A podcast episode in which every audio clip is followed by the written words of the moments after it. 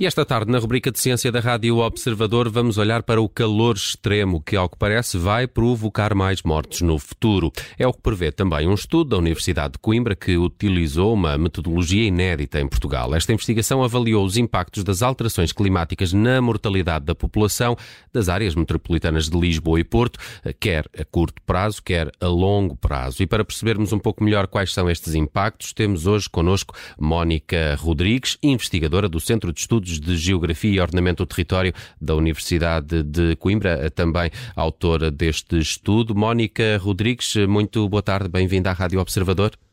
Ora, muito boa tarde e muito obrigada pelo convite. Obrigado pela disponibilidade. Mónica, em termos, em termos práticos, quais serão os efeitos da temperatura na, na mortalidade, quer a curto, quer a longo prazo? Bem, aquilo que nós sabemos um, e, e, que o estudo nos uh, deu em termos de resultados, portanto, verificamos que o calor extremo um, é aquele que apresenta valores mais significativos, portanto, da análise que foi feita, não é? Portanto, há um excesso de mortalidade associada às temperaturas extremas, portanto, no caso dos meses de verão. Um, e, portanto, isto uh, no, no, caso das pessoas com mais de, de 65 anos, portanto, que é o grupo etário, neste caso, que se encontrou que é mais vulnerável ao calor. Um, depois, é, é, importante também aqui dizer o seguinte, é que quando nós falamos uh, no calor, ou, uh, todo, portanto, no, normalmente aquilo que nós sabemos é que um, é necessário ter uh, estratégias não é, de prevenção que possam também aqui um, levar à tomada de decisões políticas eficazes, não é? Ou seja, uh, porque é que nós uh, estudamos o caso das áreas metropolitanas? Eh, porque por um lado são as áreas mais populosas do nosso país, não é? Ehm, e portanto, para fazer o estudo é necessário eh, conhecer a população, não é? E portanto, para além disso, aquilo que nós uh, encontramos também é que quando, quando, se fazem estudos da população é necessário também ter aqui uma compreensão mais profunda dos efeitos graves e crónicos sobre a saúde. É? Por isso é que nós estudamos, neste caso, a principal causa de morte um, ehm, que, que o estudo se debruçou. E, e qual é? portanto, é? É a morte. Neste caso aqui são as doenças do aparelho circulatório. Okay. Sim, uhum. sim. E portanto, por conseguinte, um, de modo a protegermos a saúde da população, é fundamental dispor de um conhecimento sobre a população residente, portanto, nas áreas metropolitanas, por exemplo, as suas necessidades, os problemas de saúde, as condições de habitabilidade, não é? E depois avaliar também os fatores de risco, o caso do envelhecimento populacional, porque nós sabemos que Portugal, um, portanto, no espaço europeu cada vez está mais envelhecido e, portanto, também uh, podemos considerar que é um fator de risco. Uh, e, e, por fim, também uh, avaliar a, a, própria sustentabilidade dos serviços de saúde né, perante as doenças crónicas, mas também perante cenários de alterações climáticas. Mónica, mas e... podemos depreender que as pessoas nas áreas metropolitanas de Lisboa e Porto, mais densamente povoadas, estão mais sujeitas a este efeito do calor? Do aumento das temperaturas? Não propriamente, não é?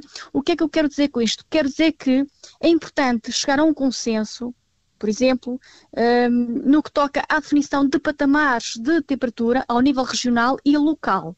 Não é? Para quê? Para, para hum, conceber sistemas locais de alerta eficazes, ou seja, a utilização de indicadores inadequados de temperatura pode levar à subestimação ou subestimação dos riscos de doença, independentemente se, se é nas áreas metropolitanas ou não. Portanto, nós sabemos o quê? Sabemos que através da integração de valores específicos de exposição à temperatura, é possível reforçar os sistemas de monitorização e melhorar os, os sistemas de alerta para as ondas de calor, para as vagas de frio, o que permite gerar sistemas de alerta eficazes, capazes de proteger o maior número de, eh, de indivíduos, portanto, dos efeitos adversos às temperaturas. Hum. E, portanto, ehm, é importante aqui também eh, dizer o seguinte, é que a identificação de limiares de temperatura, por exemplo, uh, o reforço dos processos de monitorização da população, sobretudo uh, do, de, dos indivíduos mais vulneráveis, o caso dos idosos, das crianças, não é? Portanto, um, são fatores que são bastante importantes, mas não só. Por exemplo, integrar as projeções dos impactos das alterações climáticas na saúde para diferentes cenários climáticos. Uh, para quê? Para identificar toda a magnitude dos impactos na mortalidade e formular políticas para a saúde pública. Hum. Sim. Mónica, no estudo destas duas áreas metropolitanas, de Lisboa e Porto, chegaram a alguma conclusão sobre se alguma delas apresenta números mais preocupantes? Sim, é o caso de Lisboa. Sim, Lisboa. Isso tem que ver uh, com a, a, o facto de Lisboa já estar numa região do país que, por norma, já tem temperaturas mais elevadas que o Porto? Sim, mas também porque uh, também pode ser, sim, sim.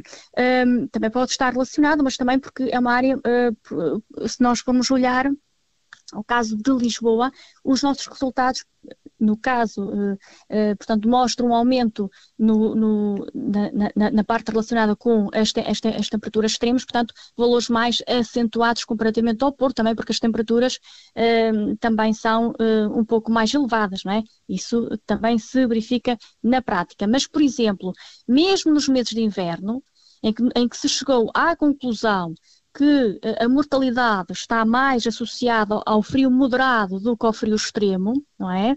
Nesse caso, a mortalidade acentuou-se, por exemplo, no caso da área metropolitana do, do Porto. Portanto, há aqui uma outra conclusão do estudo que é, muito, que é muito importante. Portanto, não podemos falar apenas do calor extremo, sim, que está associado portanto, a um excesso de mortalidade no futuro, sim, mas também no caso do frio, principalmente o frio moderado, não é? É onde se encontram valores mais significativos de mortalidade. E nós sabemos o quê? Sabemos que Portugal, no espaço europeu, uh, portanto, isto é, enquadrando nos países do sul da Europa, não é? Portanto, é onde os invernos são mais amenos, uh, portanto, e é onde se verificam os maiores valores de mortalidade em excesso no inverno não é? Uhum. Isto está diretamente relacionado, nós já sabemos que está diretamente relacionado, portanto, um, com, por vezes também com a, a, própria precariedade das habitações, não é? Nós vamos ver os dados mais recentes do Eurostat, nós podemos verificar que Portugal se encontra entre os quatro países da Europa uh, em termos de conforto térmico, um, em que as pessoas afirmam, portanto, que não conseguem manter a casa quente é? uhum. durante os meses mais frios e, portanto, eh, em termos futuros, nós já sabemos que o próprio plano de recuperação e resiliência, portanto, está a canalizar verbas para resolver estes problemas, portanto, eh, o futuro dirá se de facto vai ter efeito ou não. Uhum. Mónica, este estudo eh, apresenta-se aqui com uma metodologia inédita em Portugal. Em que é que ele se diferenciou?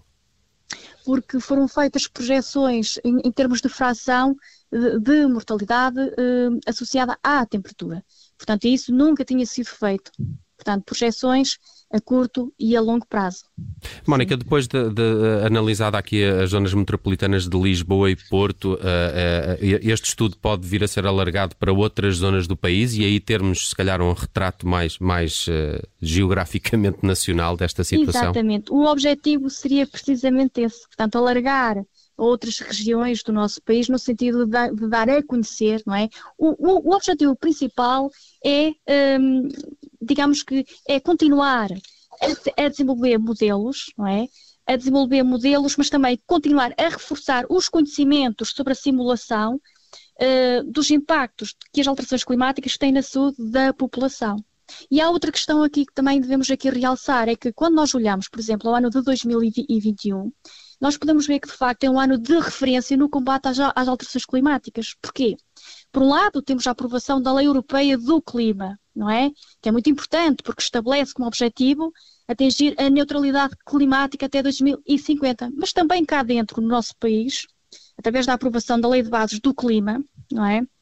Nós também, eh, aliás, que estão consagrados os princípios da política do, do clima, no fundo, aquilo que se pretende é uma antecipação da neutralidade carbónica do país. E, portanto, Portugal aí também tem uma, uma vantagem. Sim, portanto, hum. é, o objetivo é sempre estar a desenvolver é, novos estudos com novos resultados, no sentido de apoiar sempre políticas públicas, sim. Uhum.